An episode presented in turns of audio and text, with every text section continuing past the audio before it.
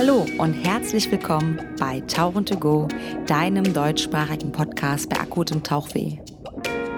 Mein Name ist Anja Kuschel und ich bin die Gastgeberin. Ihr findet mich übrigens auch auf Instagram als AK Scuba sowie diesen Podcast unter Tauchen to Go. Nun aber viel Spaß mit meinem heutigen Gast.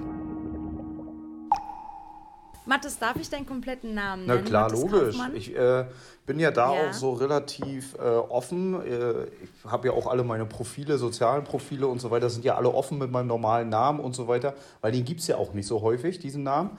Deswegen Ja. äh, ist es ganz einfach, dort äh, diesen Namen einfach zu nehmen und äh, ja, deswegen kann man den auch komplett aussprechen, ausschreiben und so weiter.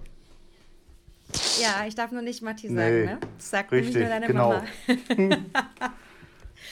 okay, pass auf, wir fangen ähm, mit einer kleinen Fragerunde an.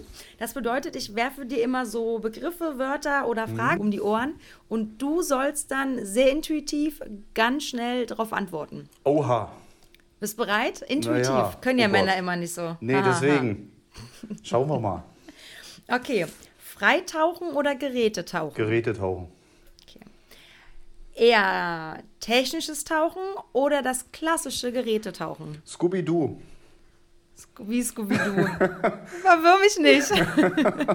Scooby-Doo ist, äh, das hat tatsächlich äh, bei Maris jemand äh, so ins Leben gerufen oder diesen Begriff ähm, tatsächlich äh, kreiert. Und zwar sind das so die Taucher, die irgendwo zwischen technischen Tauchen und Scuba-Tauchen sind. Ach so. So, und ähm, ich persönlich sehe mich aber nicht als reinen technischen Taucher, weil das ist, äh, dies, das möchte ich mir nicht anmaßen oder aneignen oder dergleichen. Ich mache das einfach privat, äh, so ein bisschen ähm, lese ich mir hier was durch, da was durch. Und nicht, in meinen Augen ist das manchmal auch so ein bisschen überkandidelt. Sobald jemand irgendwie ein Doppelgerät auf dem Rücken hat, ist der total Ja. der, oh, guck mal da, ein Techie. Nee, ist aber nicht so. Das sind vielleicht einfach Sporttaucher, die einfach auch mal ein anderes Equipment ausprobieren möchten. Aber Ja. trotzdem bin ich irgendwo noch äh, ein ganz normaler Scuba-Taucher, was ich auch ähm, ausbilde, wenn ich denn mal ausbilde. Es ist mehr das Sporttauchen und wenn ich im Urlaub bin, muss ich nicht unbedingt immer irgendwie 100 Meter tauchen und Trimix und das noch und hier noch. Muss alles nicht sein, sondern ich, wenn ich im Urlaub bin, gucke ich mir auch sehr gerne mal bunte Fische an. Es muss nicht irgendwie äh, darum gehen, äh, tiefer, schneller und äh, länger irgendwie. Daher wäre die nächste Frage: eher so Deutschland-Tauchen oder Südsee-Warmwassertauchen? Beides. Beides? Du musst dich entscheiden. In, wo, wo steht das? Wo, sind musst aber. Nein.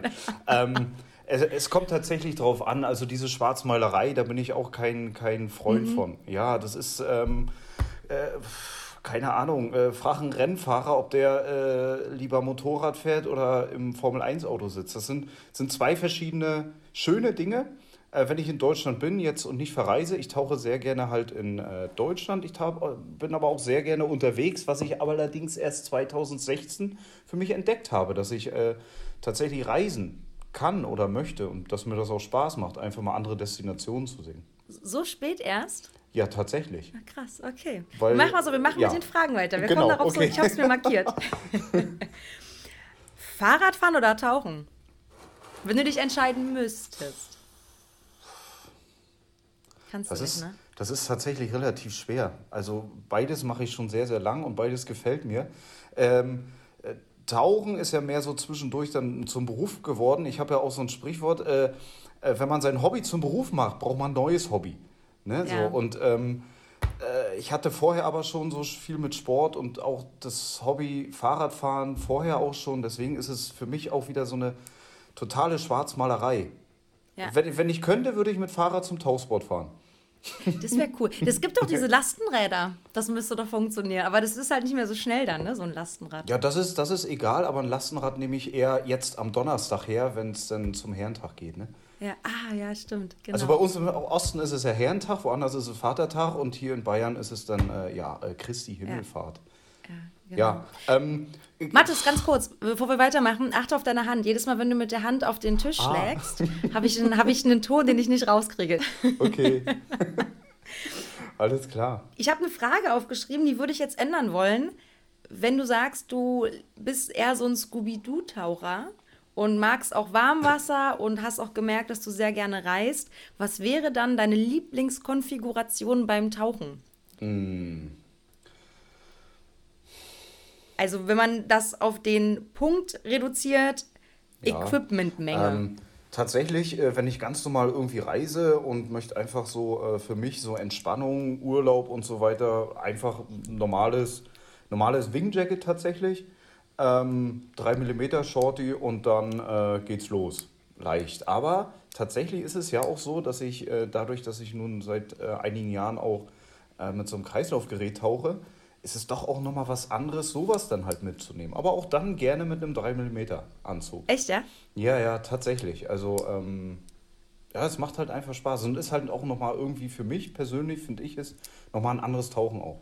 Das Nasssein generell, habe ich das ja, Gefühl. Ja, das. Ich meine aber auch das Repriser-Tauchen. Das ist doch Ach, das, dann ja. schon, das ist nochmal was anderes, aber halt auch dieses, ja, dieses Leichte irgendwie mit 3 mm, wie du schon sagst, oder halt tatsächlich ein Shorty, das ist dann doch schon, ist nochmal einfacher irgendwie, ne? Ja, ja. Als wenn man so vollgepackt ist. Das ist das, das habe ich, ich glaube, wir haben, ich habe letztens geschrieben, da hast du ein Bild gepostet bei dir auf Instagram. Man ja. findet dich ja auch auf Instagram. Äh, Mattes Kaufmann. Ne? So ja, ist das da. habe ich ja gesagt. Genau, genau, da bist du zu finden. Und da hast du ein Bild gepostet und habe ich dir geschrieben, dass ich finde, dass so Techie-Taucher, oh Gott, jetzt muss ich wieder aufpassen, es gibt einen Hate, auch wirklich unsexy aussehen, weil die halt immer so vollgepackt sind. Das ist so ja. me me meine Meinung dazu. ja, die Bilder sind dann halt einfach, äh, haben halt nichts mit diesem Urlaubsfeeling, frei irgendwie schweben oder sonst irgendwie, sondern die hängen halt immer in ihrer ähm, waagerechten Position. Arme nach vorne vom Gesicht. Genau, mhm. ne, und so weiter. Ähm, ist halt dann nochmal auch, auch irgendwie was anderes. Ja, das stimmt. Das ist, ja. Du hast ja gerade auch gesagt, Tauchen ist für dich zum Beruf geworden. Wenn du den Faktor rauslässt, mhm. beende den Satz. Tauchen ist für mich Hobby und Beruf zugleich. okay. Ähm, Mathis, jetzt geht's weiter. Ja. Stell dich doch bitte einmal vor. Ja, ähm, tatsächlich, ja. Wo soll ich denn da anfangen? Ich bin Mathis, bin äh, kurz vor dem 40. Lebensjahr, habe, ähm, ja, tauche seit, wenn wir jetzt hier, das ist ja ein, ein, ein Tauchen-Podcast, äh, deshalb denke ich, dass der Schwerpunkt hier auf dem Tauchen liegt, deswegen fange ich dort auch an, dass ich äh, seit 1996 tatsächlich tauche. Äh, wie bin ich dazu gekommen? Tatsächlich, ähm, ja, bin eines, äh, ja, irgendwie hat mich das fasziniert. Bin dann eines Morgens irgendwie aufgewacht oder abends dann so und habe das meinen Eltern erzählt und dann haben die mir tatsächlich zu meinem, damals, also zu, zu meinem Geburtstag dann äh, einen Tauschschein geschenkt. Tatsächlich. Krass. Und dann habe ich den, dann habe ich einen Tauschschein gemacht. Dann bin ich da mit dem Fahrrad hingeradelt. Mit dem Fahrrad, siehst du? Ja, zum Tauchen. Fahrrad, zum Tauchen, genau. bin ich dann äh, ja, zu den äh, Theoriestunden gefahren und dann, ähm, ja, ich hatte ja zu dem Zeitpunkt auch noch kein, äh, keine Fahrerlaubnis und bin dann quasi mit dem Tauchlehrer dann ins Schwimmbad gefahren und ähm, musste dann auch dort in der Tauchausbildung habe ich dann zwei Leute kennengelernt, die hatten dann zu dem Zeitpunkt schon tatsächlich äh, eine Fahrerlaubnis und dann bin ich mit denen ähm, ja ab und an, wenn die Zeit hatten, irgendwie mal tauchen gefahren, ne, so. Und das war einfach mal so ein bisschen, oh ja, die Hände. Und dann bin ich einfach ähm, ja, das war so der, der Einstieg. Und dann hat sich das irgendwie immer weiterentwickelt, immer weiterentwickelt und ähm, äh, ja, das ist dann, bin ich irgendwann hm, dazu gekommen, mich zu hinterfragen. Da war ich tatsächlich gerade äh, bei der Bundeswehr, habe ich mich äh, hinterfragt, ja, was kann man denn eigentlich noch so anderes machen aus, äh, bei der Bundeswehr, außer äh, jetzt einfach den Dienst, den ich da gemacht habe. Und dann habe ich dort die Tauchausbildung tatsächlich auch gemacht. Also Bei der Bundeswehr? Militärische äh, Tauchausbildung, Ach, richtig. Und ähm, hatte dort das Glück, das zu machen. Dann haben sich so die Wege, wie soll ich sagen, ähm, äh, ich habe mich umentschieden, das dann weiterzumachen und äh, bin dann in meine alte Stammeinheit zurück und bin dann nach dem Bund tatsächlich das erste Mal äh, ins Ausland gefahren zum Tauchen. Das war dann auch erst 2008. Aber zum ich, Urlaub machen dann? Nee, zum Arbeiten tatsächlich. Zum, okay, da, über die da Bundes... Das, ja. Da habe ich das erste Mal dann gearbeitet, weil dann war ich schon, äh, früher hieß das DiveCon, Dive Control Specialist. Das ist wie so ein, wie so ein ähm, Tauchlehrerassistent. Und der hat, äh, ja, dann bin ich nach äh, Spanien gefahren, nach Südspanien, zum, in den Aldiana Club, Alcaldesa, mhm. und habe dann dort einen Monat gearbeitet. Das war so meine erste Berührung mit dem internationalen Tauchbusiness, sage ich jetzt mal. Krass. Und dann tatsächlich äh, hat es mir da ganz gut gefallen. Dann bin ich wieder zurück nach Deutschland und so weiter. Und irgendwann dann durch viele Umwege ähm, war ich dann auf der AIDA erst. Ähm, ein Vierteljahr. Auf so einer Drecksschleuder. Auf, ja, zu dem Zeitpunkt stand das ja noch nicht so hoch. War das noch Kurs, gar ne? nicht. Wann- Welches Jahr war das? Weißt du das noch? Oh, das war 2009 Mhm. oder 2010, ich weiß das gar nicht. Müsste ich tatsächlich jetzt lügen. Ne? Ich habe auch zwischendurch dann noch studiert, habe ein Stipendium gehabt ähm, von einer Eisengießerei. Tatsächlich habe dann Gießerei-Ingenieurwesen studiert, Krass. habe dann aber auch äh, nach dem dritten Semester aufgehört. Warum? Ähm, weil das echt schwer ist. Ne? Also äh, Gießerei-Ingenieurwesen ist ungefähr so wie Maschinenbau und äh, jeder, der mal Maschinenbau studiert hat, weiß, dass es sehr, sehr anstrengend ist. Und Gießerei-Ingenieurwesen ist von äh, Anfang an direkt spezialisiert und hat direkt mit äh, Festigkeit, Werkstofflehre und so weiter zu tun. Das ist doch schon sehr anstrengend, wenn man nicht die ganze Zeit dabei bleibt. Kannst du kurz sagen, was dieses Gießerei Engineering, was das bedeutet, also was man da macht? Ich habe so gar keinen, ich denke mir so, okay, ich stelle mir jetzt gerade vor, dass du da stehst und den ganzen Tag Tauchflaschen gießen darfst. So stelle ich mir das jetzt vor.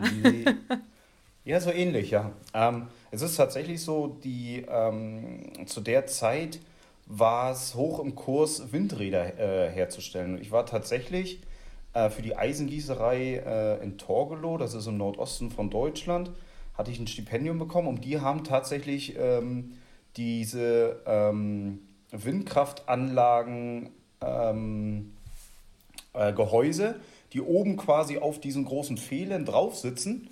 Da sind ja die Gehäuse, wo dann die Rotorblätter dran befestigt sind und die werden gegossen. krass. aus, ähm, aus Eisen Ja. halt tatsächlich. Und das hat man und wie das dann alles äh, gegossen wird und welche äh, Stoffe man dazu nimmt und welche vertragen sich, äh, welche Hitze muss man anwenden, wie wird, ähm, wie geschieht dieser Gießereiprozess und so weiter. Okay. Das wird Das dort gelehrt, das äh, macht man dann. Im dritten genau. Semester hast du Ähm, gesagt, nee, ich bin raus. und dann habe ich gesagt, boah, ist das schwer. Oh nee. Ja, und das äh, bin ich dann da raus und dann bin ich tatsächlich auf die AIDA gegangen. Habe einen Vertrag gehabt, bin nach Südostasien hin. Da hatte ich dann auch das erste Mal so das Erlebnis, dass äh, ich komme in Singapur an und mein Koffer war nicht da. Oh nein. Oh. Aber hast du den dann im Nachgang bekommen oder war der einfach weg? Im Nachgang, weg? äh, nee, im Nachgang in Bangkok habe Ah, ich den cool. dann bekommen. Tatsächlich. Ich Bin, ähm, es ist schon ein komisches Gefühl, vielleicht kennt der eine oder andere das. Man steht an einem Kofferband und äh, es sind 200 Leute da, es sind 100 Leute da, es sind noch 50 Leute da, es sind noch 20 Leute da und irgendwann steht man ganz alleine da. Denkt sich, scheiße, das Kofferband ist leer. Weißt du den So, Grund? Wo ist mein Koffer? Na, zu dem Zeitpunkt, ich bin im Januar geflogen und da war irgendwie gerade Verkehrschaos oder äh, ja generell äh, Schneechaos. Und ich bin von Berlin nach Frankfurt und von Frankfurt dann nach Singapur geflogen. Und ich denke, dass die Umstiegszeit einfach so knapp war, dass sie es nicht ja. geschafft haben, diesen Koffer ähm, ja, in Frankfurt umzuladen auf die Ach, richtige shit. Maschine. Somit musste ich dann eine Woche tatsächlich äh, mich durchboxen mit äh, anderen Boxershorts und ähm, ja, habe dann tatsächlich in ähm, Bangkok habe ich dann mein, ähm, Koffer. mein Koffer Ja. dann erhalte, Ja, erhalten. witzig. Und dann warst du wie lange? Ja. Also dann warst du quasi in Südostasien, Singapur. Wie lange warst du dann da? Ja. Genau. Da war ich ungefähr drei Monate. Äh, bin dann wieder nach äh, Hause geflogen. Habe dann was ähm, ganz Klassisches gemacht. Habe dann mal in so einem Verkehrsunternehmen äh, gearbeitet. Ähm, und das war mir dann einfach allzu einfach, zu stupide. Also quasi so raus so aus der Tauchindustrie wieder? Kundenservice. Ja, genau, habe dann so in einem Kundenservice gearbeitet von einem Verkehrsunternehmen. Das war, wie gesagt, das war mir einfach zu stupide. Ähm, und habe dann einfach eine Initiativbewerbung an, an die Robinson GmbH nach Hannover geschickt. Und tatsächlich haben die jemanden ähm, gesucht, Tauchlehrer, und dann bin ich nach Ägypten. In den. Robinson Club Soma Und- Bay. In den Robinson Club Soma B. Und da richtig. warst du dann wie Und- lange? Da hat es mich dann tatsächlich fast, ja, oder fast genau acht Jahre Echt? gehalten. Dort bin ich dann tatsächlich auch vom ganz normalen Tauchlehrer, wie man ihn sich so vorstellt, ähm, emporgestiegen. Erst war ich dann nach einem halben Jahr, war ich dann schon stellvertretender Basenleiter und dann nochmal gut eine, anderthalb Jahre später, ja, anderthalb Jahre später war ich dann auf einmal Basenleiter dort. Und ähm, das war natürlich schon, äh, ja, ja, wie so ein, wie so ein Ritterschlag. Ne? Also dieser, fand ich persönlich, ja, dieser Robinson Club, so Club äh, Soma Bay hat einen sehr, sehr hohen Stellenwert. Ähm, bei, ja, bei Urlaubern, Robinson ja mhm. generell, für Leute, die Robinson kennen, ne, ist schon ein hochpreisiges ähm, Urlaubssegment, ja. sage ich jetzt mal. Ja, ist schon äh, relativ teuer und. Ähm, und für die Leute, die das jetzt nicht wissen, ähm, wenn man sich das vorstellt, da gibt es Hogada relativ oben im Norden. Dann mhm. ist ja quasi das, mit, das Rote Meer, das teilt sich ja dann so in zwei Stränge oben auf. Und mhm, ein Stück genau. drunter unter Hogada ist dann eben Soma Bay. Und wenn ich das richtig recherchiert habe, ist Soma Bay ja so ein bisschen wie auf so einer klein, ganz minimal kleinen Halbinsel gelegen, ne? Mhm, ja, korrekt, das genau. ist so eine kleine, kleine Halbinsel. Dort sind äh, äh, vier, vier Hotels tatsächlich. Oh, es ist einmal ein Kempinski, ein Robinson, ein Sheraton und ein Breakers. Das, ist, das Breakers ist so ein äh, reines Tauch- und Surfhotel. Dann gibt es dort eine, eine riesengroße äh, Kite, äh, Kitesurf-Basis. Eine normale Surfbasis gibt es dort äh, zwei Tauchbasen. Einmal den Orca Club und dann ähm, den Robinson Club als eigenständige äh, Tauchbasis exklusiv für Robinson-Gäste. Äh, ähm, das Tauchgebiet ist vergleichsweise mit den Tauchgebieten rund um Safaga, also es gehört zum Distrikt von äh, Safaga, äh, hat so ja, berühmte Spots wie das Panorama Reef oder mhm. Abu Kafan oder auch die Salem Express gehören dazu. Oder auch die sieben Türme, also äh, äh, Tobia Aber, diese, diese sieben Säulen, die dort stehen, die sind relativ bekannt und äh, von uns vom Strand aus ist man äh, locker, wenn man gut war, innerhalb von einer Viertelstunde rübergeschnorchelt. Ach, echt? Also es war, ja, ja, es war schon. Es Aber das schon, ist natürlich äh, Luxus dann, ne? Das ist, das ist wirklich Luxus, ja. ja. Und ähm, ja.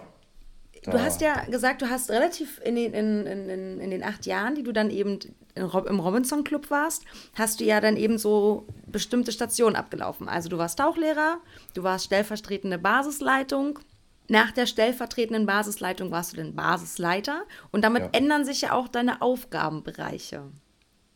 Ja. Hast du, war das für dich cool? Weil ich stelle mir vor, so, also man wird ja Tauchlehrer, weil man sagt für sich, ich will tauchen gehen. Viele, glaube ich, haben den Gedanken, ich will viel tauchen gehen. Dass aber eben eigentlich der Tauchguide mehr tauchen geht ist ja, steht ja fest und der Tauchlehrer dann natürlich genutzt wird, um eben Leute auszubilden, also viel im Flachwasser rumhängt, immer wieder die Skills durchgeht, dann hast du den stellvertretenden Basisleiter, dann gehe ich davon aus, dass ähm, so wie ich das für mich einfach auch kennengelernt habe, dass du so auch ein bisschen das Daily-Geschäft ein bisschen organisierst und irgendwann, wenn als Basisleiter, hast du ja das komplette System unter dir. Also alles, was schief geht, wird im Notfall, im Worst Case bei dir abgeladen und du musst dich darum kümmern. Warst du mit der Entwicklung okay oder sagst du, ey, ich wäre auch gerne einfach nur Tauchlehrer gewesen die ganze Zeit? Ähm, also ich übernehme gerne Verantwortung, äh, arbeite auch sehr gerne mit Menschen. Äh, das macht, glaube ich. Ähm, Und ich bin kreativ, teamfähig. ja, macht bestimmt einen Großteil, ein Großteil der, der Tauchlehrer arbeitet gerne mit Menschen, sonst äh, wird man einfach kein Tauchlehrer. Ja, man braucht eine gewisse Affinität zu, zu Menschen, zu Leuten und ähm, ich mache das sehr gerne, äh, Leute zu führen und Leute auch ähm, weiterzubilden, fortzubilden, sie auf ihren Weg zu bringen. Und diese Möglichkeit hat man als Basenleiter natürlich viel mehr als jetzt als normaler Tauchlehrer. Als ähm, Basenleiter oder dann nachher auch als Stellvertreter äh, bist du natürlich fürs Daily Business zuständig. Du musst auf deine Zahlen gucken, du musst darauf gucken, sind die Gäste zufrieden, sind die Gäste nicht zufrieden, ähm, kommen natürlich Beschwerden, wie gehst du damit um und so weiter und so fort. Und natürlich ist es äh, in einem Robinson noch mal ein bisschen härter, weil ich habe es am Anfang schon gesagt, es ist ja meistens ein gut situiertes Publikum. Und dieses gut situierte Publikum sind ja Leute, die dann auch beruflich erfolgreich sind. Jetzt ist es bei den meisten Leuten so, die Leute, die beruflich erfolgreich sind, äh, reproduzieren das direkt auf ihre Hobbys äh, zurück. Bedeutet, wenn die Leute irgendwie zum Tauchen kommen oder auch beim Surfen ist das genauso vorgekommen, ich kann das alles. Ja, ich, ich kann das alles, ihr braucht mir nichts zeigen und so weiter und hin und her. Jetzt musst du natürlich dieses Fingerspitzengefühl entwickeln, um diesen äh, Leuten, diesen er beruflich erfolgreichen Leuten auch mal zu sagen, das, was du gerade machst, das ist jetzt gerade eventuell nicht ganz so gut äh, weil damit könntest du dich verletzen oder sogar im schlimmsten Falle ähm, mhm. ja, dich umbringen. Ja? Muss man einfach mal so sagen. Ähm, Und das ist doch schon eine tägliche Herausforderung gewesen. Es hat sehr viel Spaß gemacht. Allerdings äh, ist, ein, ist ein Basenleiter oder die Basisleitung immer auch nur so gut äh, wie das Team im Hintergrund. Ja, und ähm, ich hatte ein sehr, sehr gutes Team und deshalb hatte ich es auch äh, oftmals oder hatte ich oftmals den Vorteil, dass ich selber immer noch ins Wasser kam. Ähm, es gab so Tage, wo ich gesagt habe, das sind Tage, da gehe ich ins Wasser. Äh, des Weiteren braucht man ja auch eine gewisse Aufsichtspflicht. Äh, stimmen die Abläufe auf den Booten? Das heißt, man muss mal mit auf die Boote. Stimmen die Abläufe bei den, bei den Kursen? Also setzt man sich mal in die Kurse oder taucht mit, äh, überwacht das Ganze. Ja? Man muss ja auch ein gewisses Qualitätsmanagement äh, aufrechterhalten, gerade in einem Robinson-Club, äh, weil ja auch dann viel erwartet wird, weil das ja einfach hochpreisig ist. Ähm, und äh, das war der Grund, weswegen ich auch immer noch quasi mit an der Front dabei war. Und das hat sich dann auch so, ein, so eine, ja, eine gewisse, gewisse, ich will nicht sagen Freundschaft, aber so eine gewisse Bekanntschaft auch den, bei den Stammgästen entwickelt, dass die Stammgäste dann gesagt haben, ey, mal ist los, dann kommst du jetzt mal mit und dann machen wir mal richtig schöne Tauchgänge. Und als Basenleiter hast du dann ja auch die Möglichkeit, einfach mal zu sagen, pass auf, wir fahren, machen wir heute nicht zwei Tauchgänge, sondern mal drei Tauchgänge oder mal vier Tauchgänge. Ja, dass man einfach früher losfährt und später äh, zurückkommt.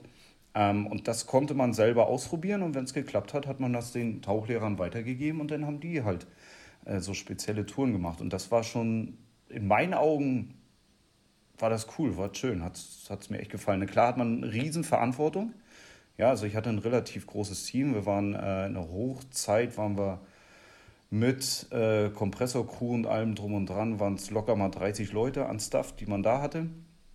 Ähm, und äh, drei Boote, die man dann auch ja irgendwie auch in Schuss halten muss, ähm, weil ein gewisser Anspruch ja auch besteht, dort entsprechend gute Ausrüstung zu haben, gute Boote zu haben.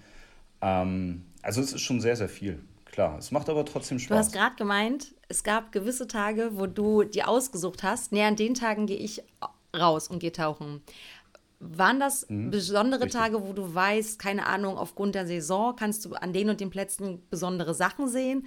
Oder weil gewisse Konditionen vom Wetter her gut gepasst haben? Was? Oder einfach nur so, wie du gerade gemeint hast, dass da eben Gäste da waren, die du einfach schon eine Weile kennst, wo sich dann vielleicht auch so eine freundschaftliche Ebene aufbaut. Wonach hast du entschieden, heute ist ein Tag, heute gehe ich ins Wasser als Basisleiter? Mhm.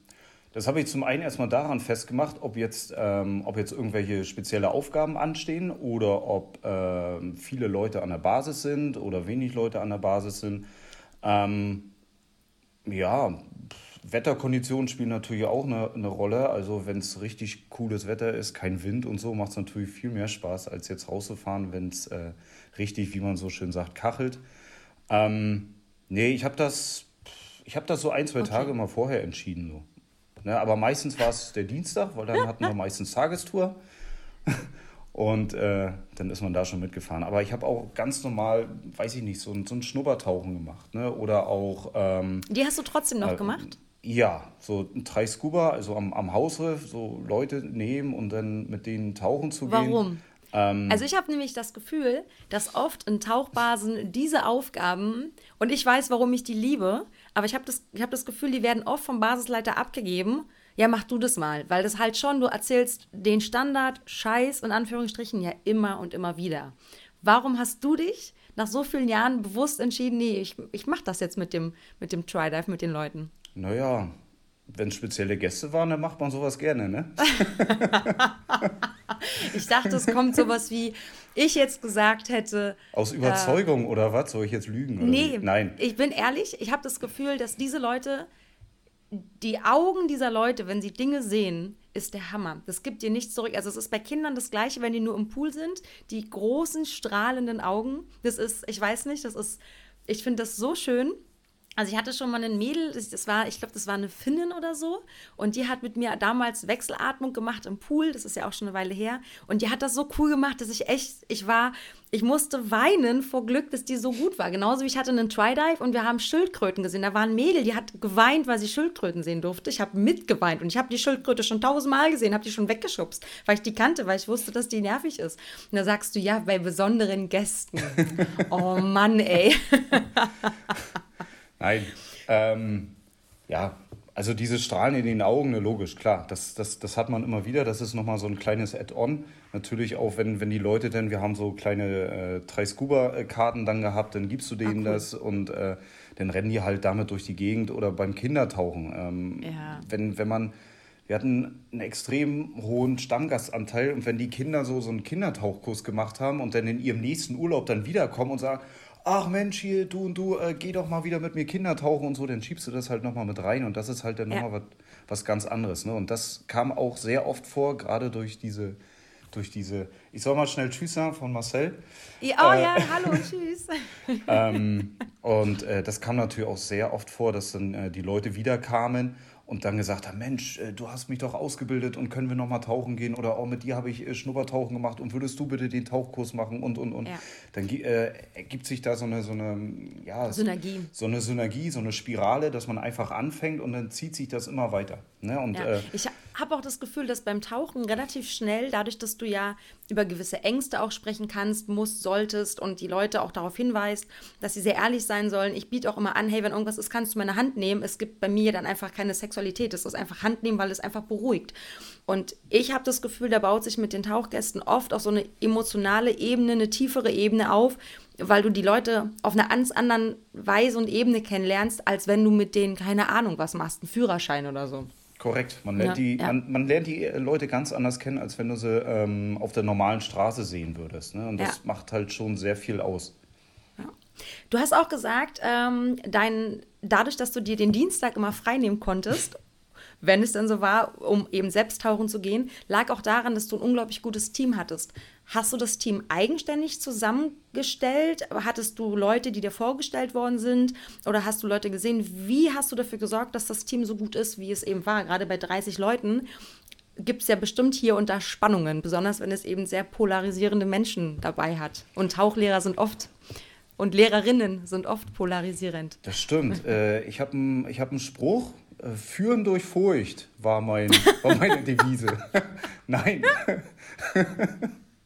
Nein. Mit einer ähm, harten Ossi-Hand. Nein, es ist, also es ist tatsächlich so. Ne? Also man hat äh, gerade in Ägypten, du hast dann äh, ältere Tauchlehrer, dann hast du ganz junge Tauchlehrer, dann hast du ägyptische ältere, ägyptische junge Tauchlehrer, dann hast du Leute, die im, im äh, Backbereich arbeiten, also im Hintergrund die Kompressorcrew oder dann auch die, die Bootscrew. Und die alle unter einen Hut zu bringen, ist relativ schwierig. Das stimmt. Ähm, ich habe immer versucht, die Leute, äh, die Vorteile und die, und die, also was können die Leute besonders gut und was können die Leute eher weniger gut und habe sie äh, entsprechend ihren, ihren Fähigkeiten so eingesetzt, dass die Leute zum einen äh, motiviert waren und Spaß haben, ähm, aber dann auch äh, die Gäste zufrieden waren. Ja? Die Gäste konnten immer sagen, ah, ich möchte gerne morgen eine Bootsausfahrt mit dem und dem äh, als Guide haben. Äh, dann hat man das natürlich versucht immer mm, umzusetzen, wenn die jetzt nicht gerade irgendwo in einem Kurs gefangen waren. Ja? Und äh, Sie haben sehr viel Freiheiten bekommen. Ja, man muss die Leute auch immer irgendwie motivieren. Wenn die da irgendwie zwei oder drei Wochen irgendwie durcharbeiten, braucht man irgendwo eine Motivationsspritze. Und ähm, mm, was war ohne, das bei dir? Ja, also, also die Freiheiten, aber die, was hast du ein Beispiel? Ein Beispiel zum ja, äh, im Robinson ist es ja so, dass man nicht nur einfach Tauchlehrer ist, man ist ja auch noch nebenbei ab 17 oder 18 Uhr ist man auch noch ich will nicht sagen Animateur, aber man äh, wird für andere Dinge eingespannt. Da können wir uns nachher noch also gerne drüber unterhalten. Genau. ähm, so, oder auch äh, Anwesenheitspflichten an der Bar und so weiter. Und wenn ich weiß, die Leute sind einfach durch, dann haben sie mal halt einen Tag keine Baranwesenheitspflicht oder zwei Tage keine äh, ja. Pflicht. Oder äh, was auch relativ häufig vorkam, äh, ah, ich muss jetzt mal nach Hause und meiner Familie, ja, komm, dann fahr nach Hause und dann macht das auch so. Ja? Mhm. Ähm, Material müssen sie nicht unbedingt selber kaufen. Ja? Das ist in anderen Basen ist das auch was anderes. Das weiß ich auch, dass die Tauchlehrer, oh, ich brauche einen neuen Anzug, ja, dann kauft ihr den. Nein, gab es bei mir nicht. Sie mussten mir nur sagen, welche Größe sie brauchen und welche Dicke. Mhm. Dann habe ich das alles besorgt. Ähm, äh, ja, und irgendwie, man muss die Leute irgendwie motivieren und bei, bei der Stange halten, dann laufen sie auch geradeaus, ja. sage ich immer. Und dann laufen sie vielleicht auch nochmal auf dem letzten Zahnfleisch ein bisschen mehr, so gerade wenn so eine Saison zu Ende geht, als wenn man dann nochmal mehr verlangt, was dann eh schon nicht gerechtfertigt wäre. Ja, ja korrekt. Und ich, man sollte ähm, auch immer irgendwie, ähm, ja, back to the basics, also nicht irgendwie abheben. Man ist Basisleiter und dann nicht irgendwie äh, über die Basis rüberfliegen und man ist was Besonderes, sondern immer noch ganz normal bleiben, so wie man eigentlich dann auch ist. Und auf deine Frage zurückzukommen, ähm, ich hatte tatsächlich Tauchlehrer da, die seit Beginn des Robinson Clubs dort, der Robinson Club hat dort 1999 aufgemacht oder 2000, wow, ähm, von Beginn an Leute da gehabt, die äh, auch schon im gestandenen Alter waren. Äh, sei es Deutsche, sei es äh, Ägypter gewesen, also beide Nationen, aber dann auch ähm, junge Leute. Also so hat es manchmal auch rotiert. Es ist auch immer auch mal schön, so neuen Wind reinzubringen, weil neue Leute haben auch immer mal einen anderen Blickwinkel. Äh, und äh, was mir auch immer sehr geholfen hat, den Leuten äh, zuzuhören. Das heißt, wenn, wenn jetzt jemand kommt und, und sagt nach einem halben Jahr, du, mal das hier, guck mal, der und der Ablauf, den könnte man so und so optimieren. Wenn man dann sagt, ja, können wir gerne drüber reden und wir probieren das gerne aus, finde ich persönlich, kommt immer besser, als wenn man sagt, nee, machen wir nicht. Das machen wir schon das seit 15 Jahren so. Immer so. Und das bleibt so. Ist ja auch so dieses Klischee bei den Tauchern, dass alles, ist was ja schon immer so war, ist das Beste. Ne, ja, ist ja neu so, ist immer scheiße. Genau, es ist ja auch so, das ist, das ist richtig gut. Ne? Es gibt ja auch so einen Spruch, äh, äh, gerade hier in Deutschland ist es ja so, der Taucher, der das älteste Equipment hat, ist der coolste. Ne? Hast also, du das, das Gefühl? Ja, Ganz ich habe genau das, das ist so heftig. Ja. Also ich habe, also ich muss, also krass, das ist, ich sehe das genau anders. Ganz anders, weil äh, ich habe das in irgendeiner Folge schon mal erwähnt, dass ich bei so einer Dive Buddy Challenge mitgemacht habe. Und ich und mein Dive Buddy, wir hatten das abgerockteste Material. Was daran liegt, dass wir Tauchlehrer sind und damit sagen, ja, das geht noch, es ist okay und dann auch einfach, ich weiß nicht, weil ich auch nicht, ich mag meine ganzen alten Sachen. Ich finde die super. Und alle, die da waren, hatten das krasseste und neueste. Und ich, und ich habe das Gefühl, dass sich darüber krass profi. Ja, guck mal, ich habe das hier jetzt gerade ganz neu und das habe ich auch ganz neu und das ist neu. Ich denke mir so, ja, aber das alte reicht doch auch noch. Weißt du, wie ich meine? Also ich habe genau ein anderes ja. Bild davon. Wobei ich auch das total toll finde, was ich, wenn ich was Neues habe. Aber ich mag auch mein altes Zeug. Ich, also krass, ich habe da ein anderes Bild. Ähm, ja. Nee, leider Gottes, also ist mir das Bild ähm, noch nicht so untergekommen, so wie du es gerade gesagt hast. Also die Leute sind zwar stolz, wenn sie was Neues haben, ja. trotzdem ist es immer noch so, gerade bei diesen, äh, bei, bei vielen alteingesessenen Leuten, bei mhm. vielen älteren Tauch, Tauchern ist es immer noch so, oh, guck mal, das hat schon vor, vor 20 Jahren hat das schon gehalten. Das hält jetzt immer noch. Ja. Das ist, okay. und äh, da frage ich mich manchmal, Leute, pff, fahrt ihr auch noch mit eurem 20 Jahre alten Golf durch die Gegend? Nein. Ah, okay, wenn du das in, den, in die Richtung gehst, ja, früher hat alles besser und länger gehalten, dann, dann war, okay, dann, dann gebe ich dir wahrscheinlich sogar ein bisschen recht, ja. Ja, krass. Also ich glaube, da muss ich nochmal genauer drüber nachdenken und mich mal ein bisschen schlau machen, was so die Allgemeinheit dazu sagt. Und die meisten ja. sind ja dann auch noch so, guck mal, ich habe schon ein Jacket, das ist schon 20 Jahre alt, weil ich tauche ja schon seit 30 Jahren. Und ja. dann, und dann kommt es immer, ja, wow. du hast, hast 300 Tauchgänge. Ja, ich habe 300 Tauchgänge und tauche seit 30 Jahren. Ja, kannst du rechnen? Ja, das sind zehn Tauchgänge im Jahr. Das ja. ist nichts. Das ist, das ist, also ja, ja, ja, das ja. ist. Ich glaube, man kann generell, also da kann ich ja dann wieder erzählen, ich bin ja als Mädchen sehr jung und jetzt komme ich wieder mit dieser, hey, ich bin ein kleines Mädchen. Aber ich wurde echt oft nicht, also dieses Ernstnehmen mhm. ist so ganz schlimm, ne? Und das ist genau der Punkt, der dann so anstrengend ist, weil wenn du dann halt eben tauchst an der Tauchbasis und einfach im Jahr 500, 600 Tauchgänge runterrockst, dann hast du einfach eine Menge Erfahrung und dann hast du auch mehr Erfahrung im Umgang mit Tauchlehrer sein oder Guiden als jemand, der immer nur seit 30 Jahren einmal im Jahr zehn Tauchgang, Tauchgänge lang für sich selber taucht. Das ist ein großer Unterschied. Richtig, ja. korrekt. Ja. Hast du das Gefühl gehabt, dass die äh, Tauchlehrer oder die Tauch, deine, dein, dein Tauchlehrer und Innen, ich muss da echt mehr dran denken, Tauchlehrer und ich will das ja, TauchlehrerInnen, dass dadurch dass dieser Altersunterschied da war, dass es eine gewisse Konkurrenz gab? Oder hast du das Gefühl gehabt, okay, die Alten ähm, sorgen dafür, dass, die, dass der Jungspund, ob jetzt männlich oder weiblich, ein bisschen gebremst wird, ähm, die so ein bisschen im Team sich so gegenseitig regulieren, weil die Alten das, was die Neuen ja machen, schon alles erlebt haben? Mm, nee, also Konkurrenz gab es dort überhaupt nicht. Ähm, viele wussten, ähm, dass die, dass die, ich sage jetzt mal, älteren Leute, die älteren Semester viel erlebt haben und äh, haben auch viele Tipps sich von ihnen abgeholt. Mhm. Aber ich hatte ja auch schon gesagt, ich habe versucht, immer die Leute so einzusetzen, dass sie entsprechend ihrer Fähigkeiten ähm, ja, gut eingesetzt waren. Ja? Und ähm, es ist halt einfach so, dass äh, wenn du jetzt eine 60-jährige Tauchlehrerin zum drei Scuba schickst, ist, das ist natürlich irgendwie belastend, das ist schwierig. Hm. Ja? Da hat, hat man natürlich Junge dann äh, hergenommen. Ähm, ja, weil die vor allen Dingen da auch nochmal relativ viel lernen können für sich, ne?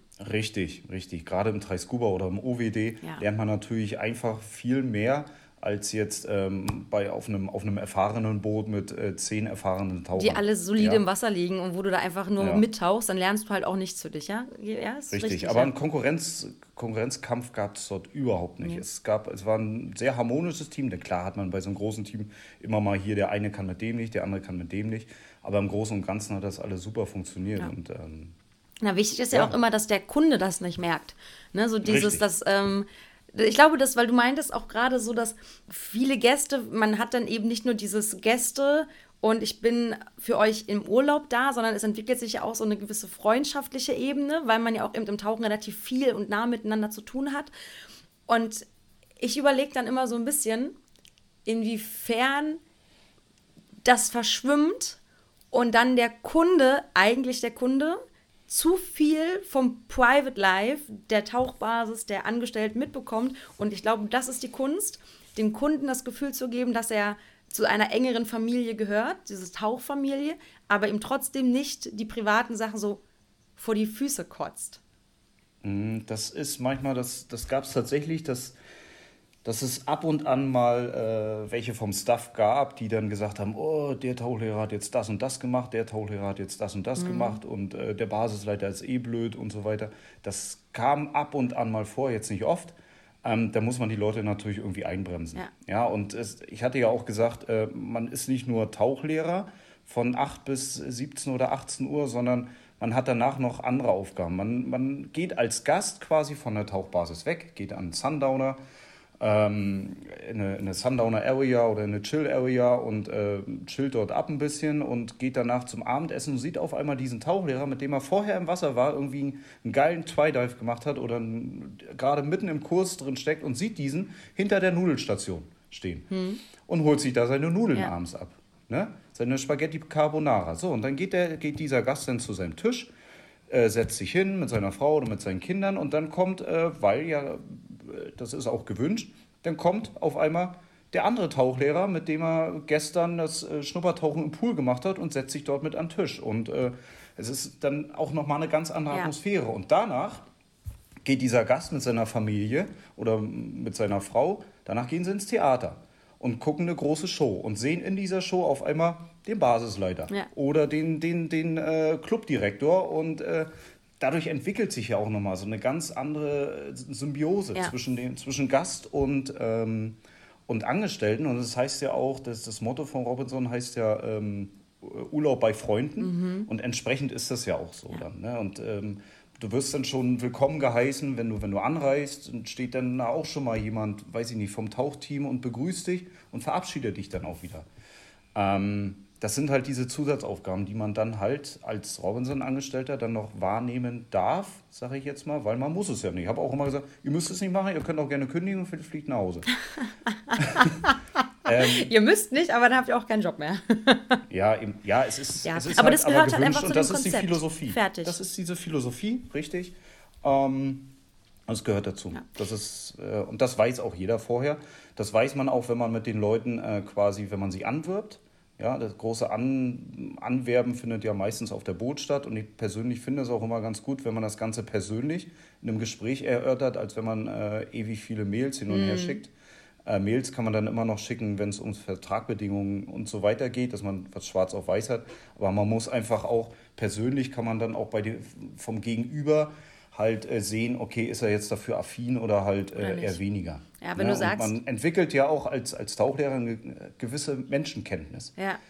Weil man hat mit so vielen Leuten zu tun, mit so vielen verschiedenen Charakteren, ob es jetzt im Staff ist oder als Tauchlehrer in einem Kurs und so viele verschiedene Kurse eventuell oder auch als Guide, lernt man ja auch schon Menschen kennen. Allein durchs Auftreten kann man schon sehen, okay, wird das jetzt schwierig oder wird es jetzt nicht schwierig?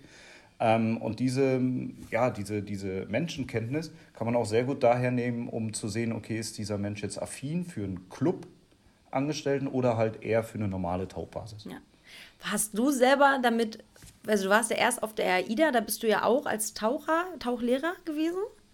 Richtig. Und das heißt, die AIDA ist ja, eh, ist ja so ein ähnliches Konzept wie Robinson Club. Ne, da bist du ja auch sehr viel mit den Gästen. War das für dich jemals ein Problem? Also du bist ja eine sehr offene Persönlichkeit und ich glaube, nicht jeder, der Tauchlehrer ist, sagt, oh ja klar, also abends auf die Bühne stellen und da so zum Affen machen, in Anführungsstrichen, habe ich Bock drauf. Für dich war das ein Problem, nicht ein Problem? Hattest du da irgendwie mit dir selber, so mit deinem eigenen Ego, eine Unterhaltung vom Spiegel? Also es ist tatsächlich so, ähm, ich hatte ja angedeutet, dass ich äh, ganz zum Anfang in einem Allianer-Club mal äh, angefangen hatte. So einen Monat, da, war das, da ist das auch schon. Ah, okay. Im, Im Aldiana ist das ähnlich. Und da gibt es auch so eine Teamvorstellung und so weiter. Und da steht man auch dann auf der Bühne. Okay. Ja, da ist man jetzt nicht so präsent, als wenn man jetzt eine einzelne Sprechrolle auf einer Bühne hat. Ähm, aber äh, richtig, äh, bei AIDA ist das ähnlich, jetzt nicht ganz so krass.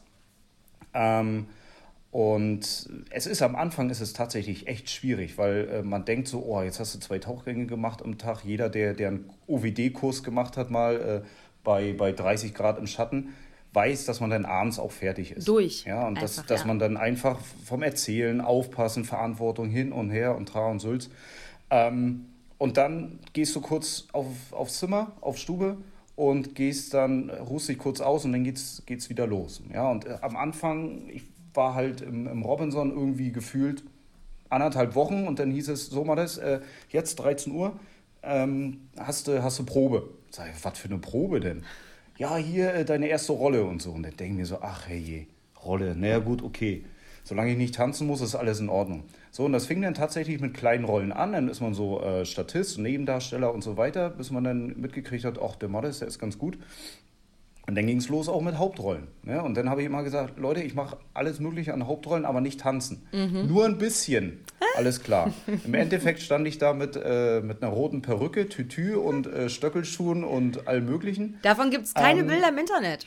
Ich doch, da, nee, im Internet. Nee, gibt es nicht. Ich habe gegoogelt. Oh, doch, doch, doch. Ehrlich? Bei Facebook gibt es, glaube ich, einiges an Bildern. Aha. Ähm, und ja, am Anfang denkst du dir so, boah, zwei Wochen Probe, das sind dann auch Nachtproben, mhm. tatsächlich nach der Arbeit. Gibt es nachts um zwei, drei manchmal, wenn du Pech hast. Boah. Gut, du kannst dann auch ausschlafen, also man kann dann ein bisschen länger schlafen, eine 10, 11 und dann geht man halt zum, zum Dienst.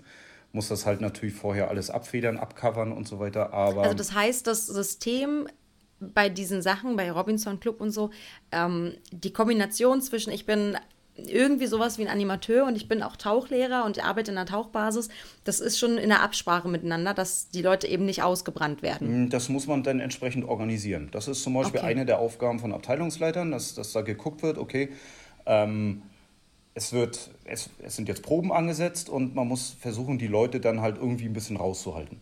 Ja, das ist mhm. das, was ich vorhin auch mit äh, Motivation meinte, äh, dass man die Leute nicht komplett ausbrennt.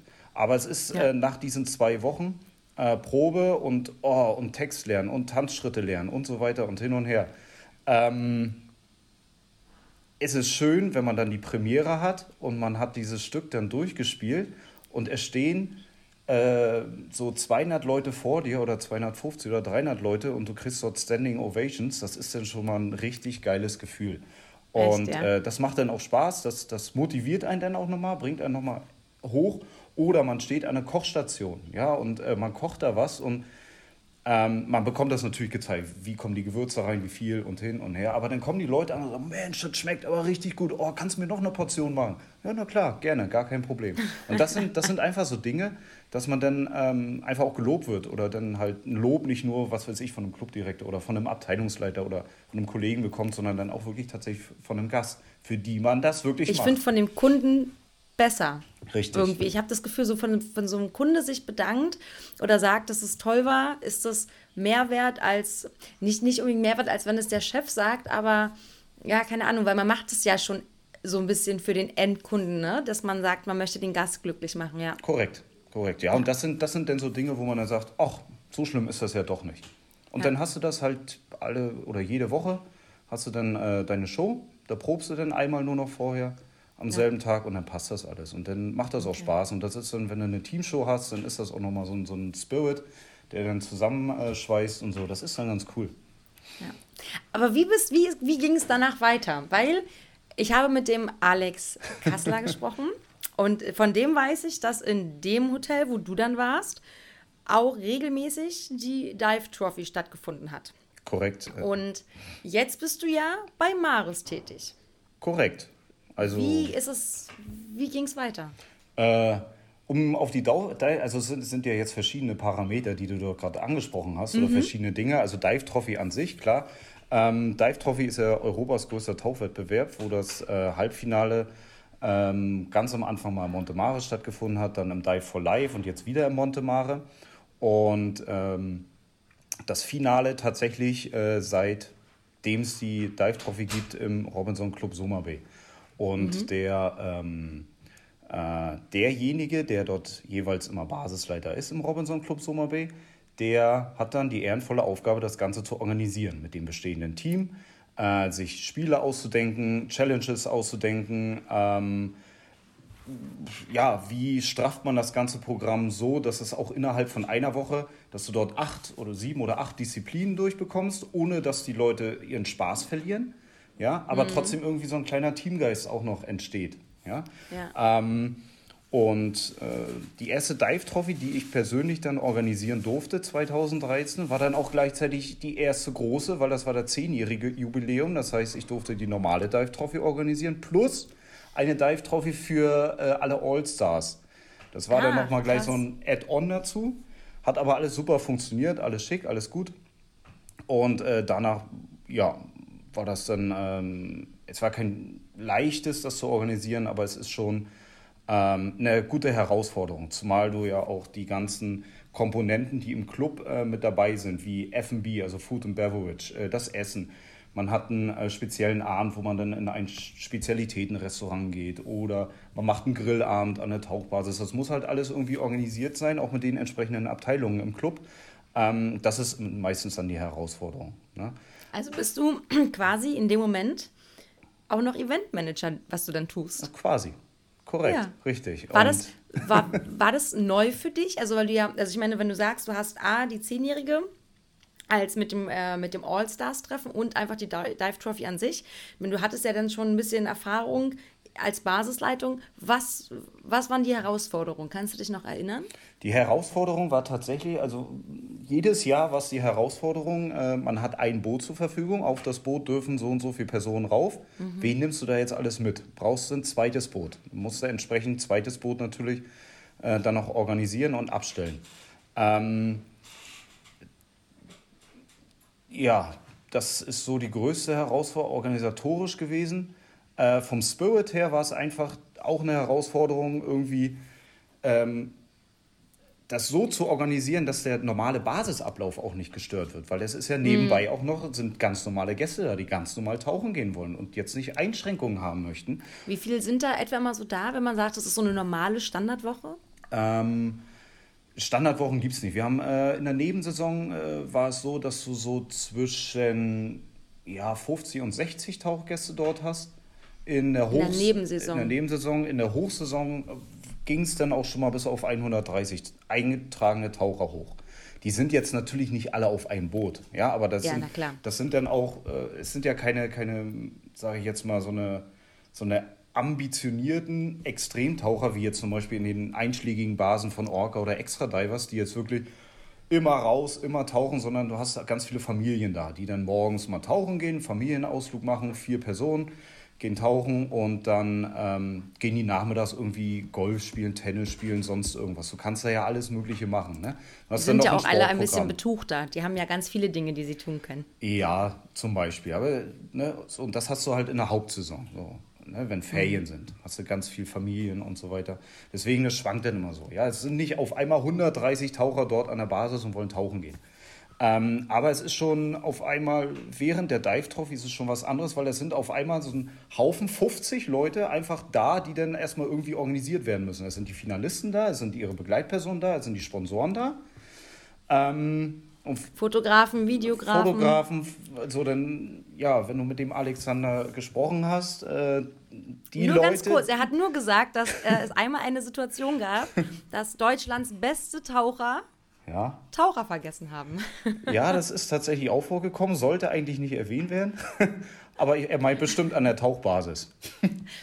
Er hat gesagt, da waren Kisten über. Ja, äh, ja, tatsächlich. Also es kann natürlich auch schon mal passieren.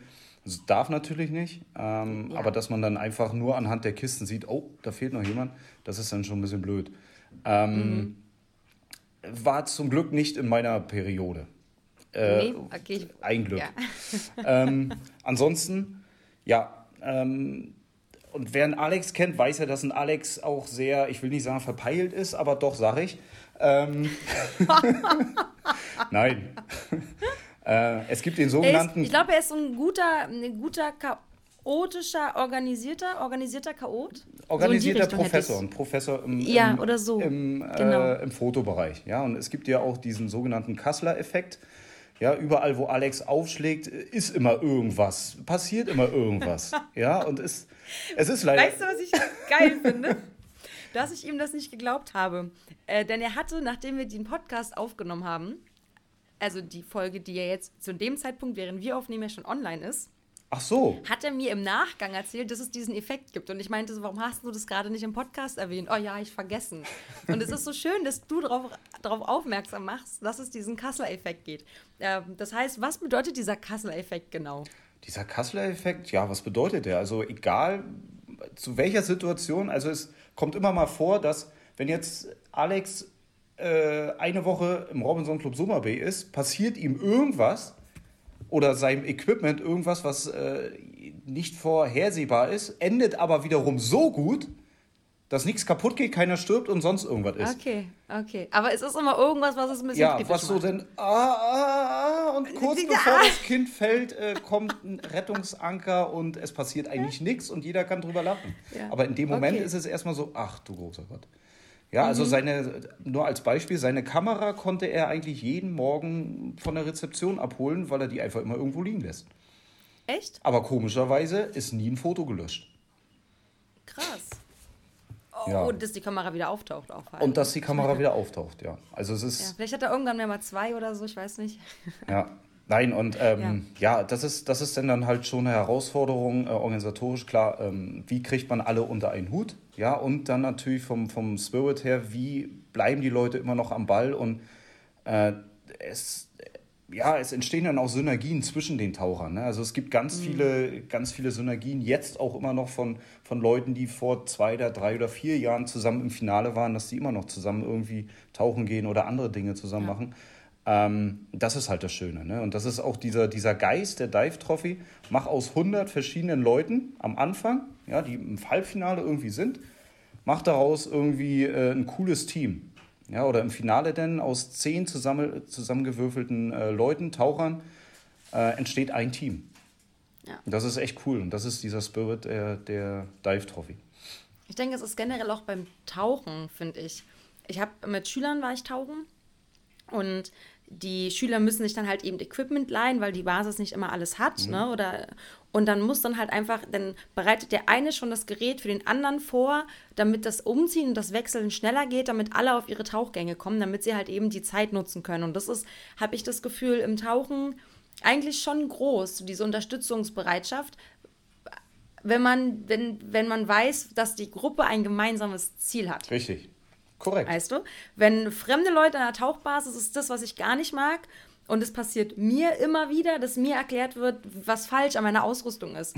Und dann wird mir das immer so unglaublich dämlich erklärt, wo ich mir denke so, Digga, ich habe schon einen Grund, warum ich das so mache, weil ich das weiß. Meine Flaschen, wenn ich mit einer normalen 10er, 12er tauche, eine 12er ist super, aber eine 12er ist viel zu dick und viel zu viel Luft. Wenn ich eine 10er habe, eine Alu, dann hängt die mir einfach übelst krass hinten am Kopf.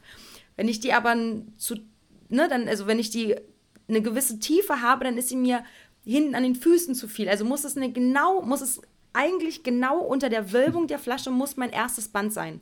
Ansonsten kann ich nicht tauchen. Mich stört das konstant. Und dann kommen ständig Leute, also du, also du weißt schon, dass das extrem tief ist, das ist super gefährlich. Ich denke mir so, ich habe das getestet. Ja, also das ist dieses, das geht mir halt schon auf den Nerv.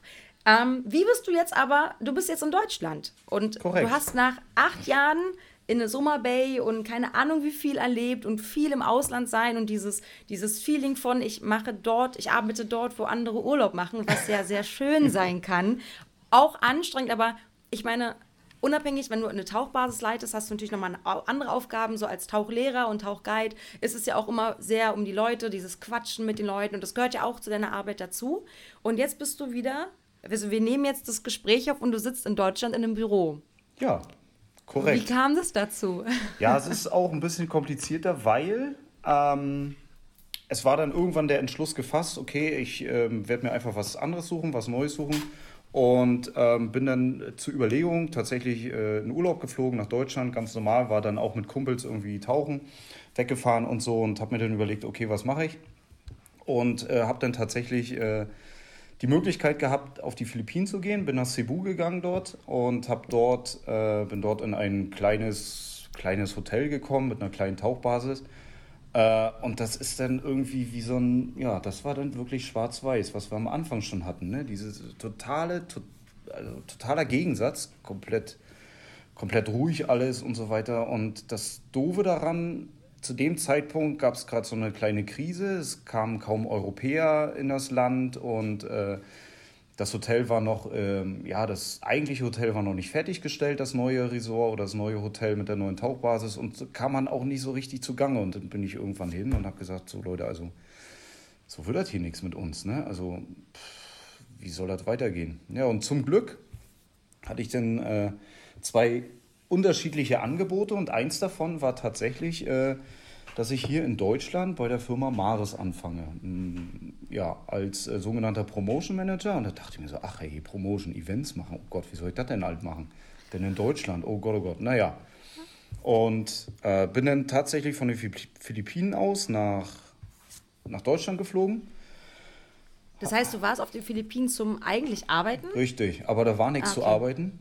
Ich habe ein, keine, ein, es gab keine Basis. Nee, es, ja, es gab auch keine Gäste so. Ich habe ein OVD ja. gemacht tatsächlich, das war's. Wow. Ja, und das, innerhalb von anderthalb Monaten ist ein bisschen doof.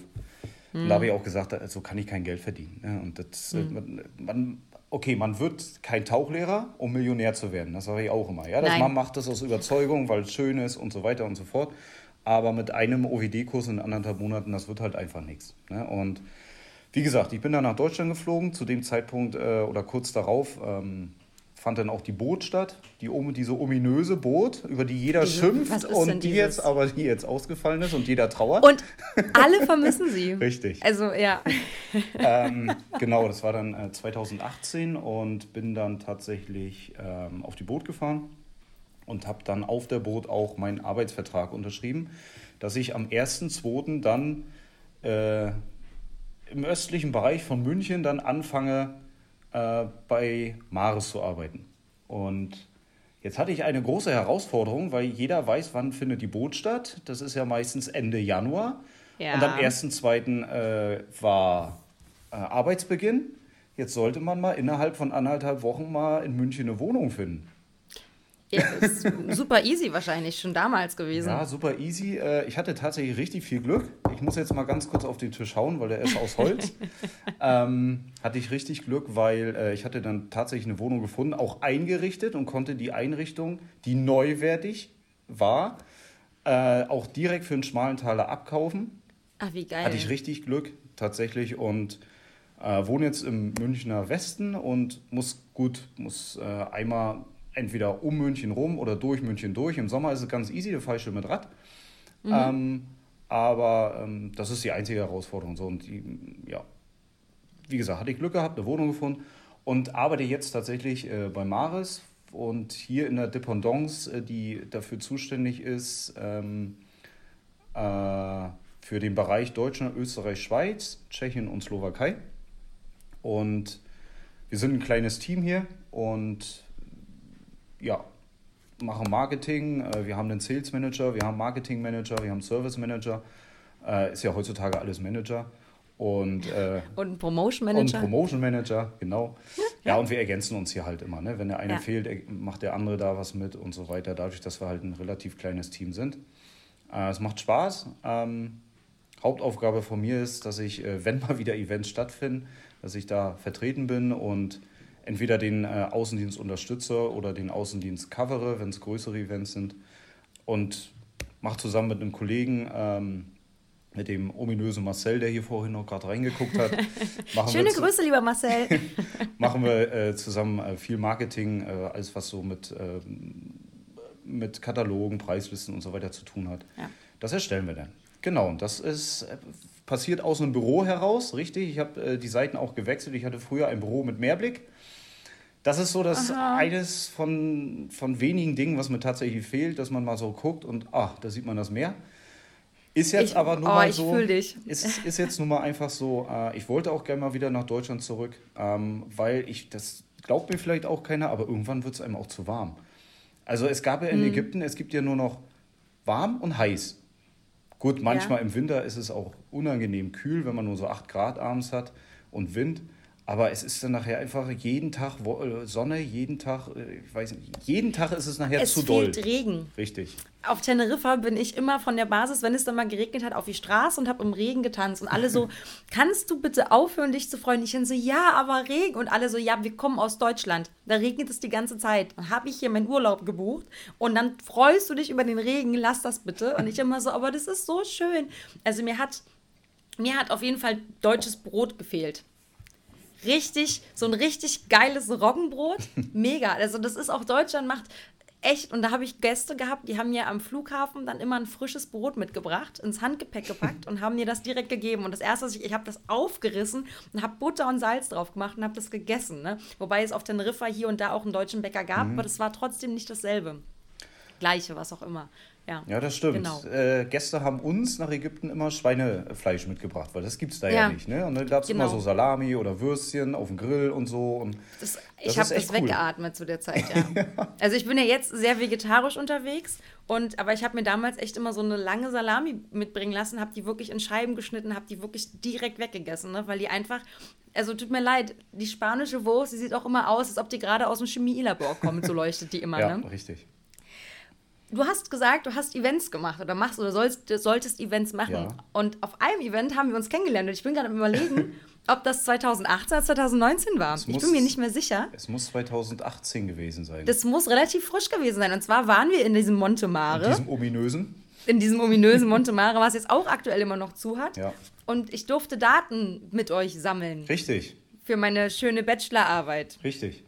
Ja, cool. Da haben wir uns kennengelernt. Das war sehr witzig auf jeden Fall, weil dann äh, waren, wir, waren wir zusammentauchen kurz mal? Ich weiß gar nicht. Äh, doch, einmal, zusammen... einmal waren ja. wir kurz zusammen, sind wir abgetaucht. Ja. Richtig. Weil wir ja Equipment testen sollten. Richtig. Du musst ja ein bisschen was austesten. Woher wolltest du mir ja dann erzählen, was das alles so kann und so, damit ich das auch weiß. Ja. Aber hast du eh genau. schon wieder vergessen.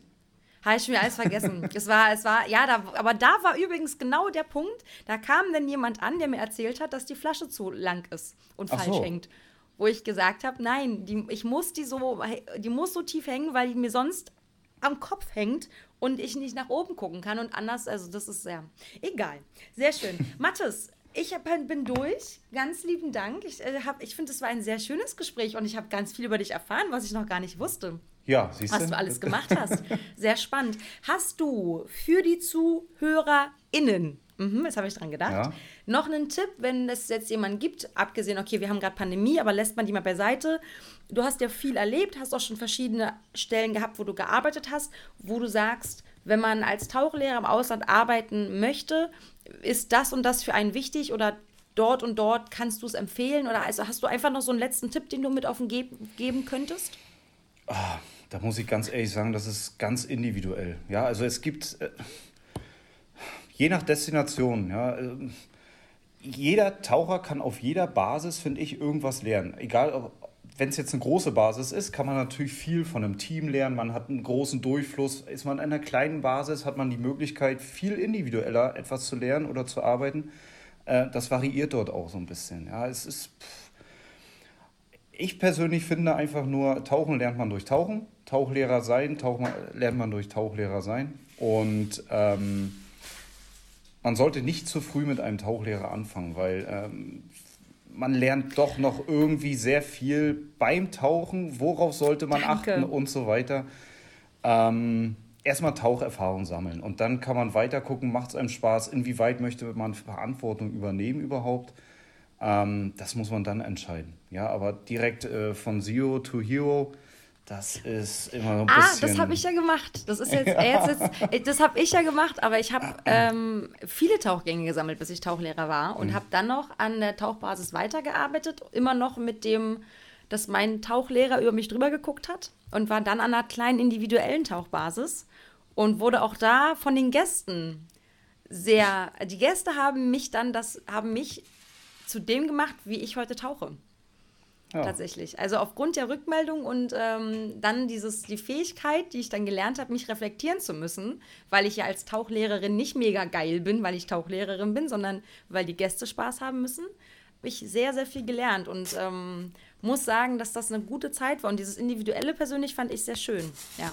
Ja, na, auf jeden Fall sollte jeder Tauchlehrer dann auch äh, sich dessen bewusst Und sein, dass er und TauchlehrerInnen, entschuldige bitte. Ich nehme äh, der Taucher ist für mich einfach der Taucher als Person an sich, Ja. nicht die Taucherin. Ich weiß, da kannst du, weißt, mir hat jemand geschrieben auf Instagram, ziemlich cool, der hat äh, Genderforschung gemacht. Man könnte dann sagen, die Tauchenden. Ach so. Dann, Cool, äh, ne? Ja, das ist Also richtig. die Taucher. Also, dass die Tauchenden Lehrer sich äh, dessen bewusst sein müssen, dass sie einfach einen Haufen Verantwortung haben. Ja, was als äh, Einstieg in, das, in die professionelle Schiene als Guide oder Dive Master schon einfach beginnt. Dessen sollte man sich bewusst sein und eventuell die ein oder andere Aktion einfach mal vielleicht doch einmal mehr hinterfragen, als wenn man dann nachher, man steht als Tauchlehrer immer irgendwie mit einem halben Bein im Gefängnis, wenn man irgendwie was verkehrt macht. Klingt immer doof, aber exakt so ist es. Er sich auch so. Und äh, deshalb sollte man da eventuell ganz suche mit den Leuten arbeiten und äh, wünsche auf jeden Fall allen tauchenden Lehrern und nicht Nein, nicht Lehrer. Die Lehrerinnen, Tauchenden oder die TauchlehrerInnen. auf jeden Fall allen Tauchenden äh, viel Erfolg, viel Spaß, viel, viel, äh, ja, viel Sicherheit. Ähm, ja. Und äh, wo auch immer auf dieser Welt. Mathis, dann danke ich dir recht herzlich für deine Zeit, Ja. dass du die dir genommen hast. Gerne. Danke Und dann dir. sehen, hören wir uns spätestens auf der nächsten Boot wieder. Spätestens. Alles klar. Danke dir. Perfekt, Ne? bye bye. Tschüss. Tschüss.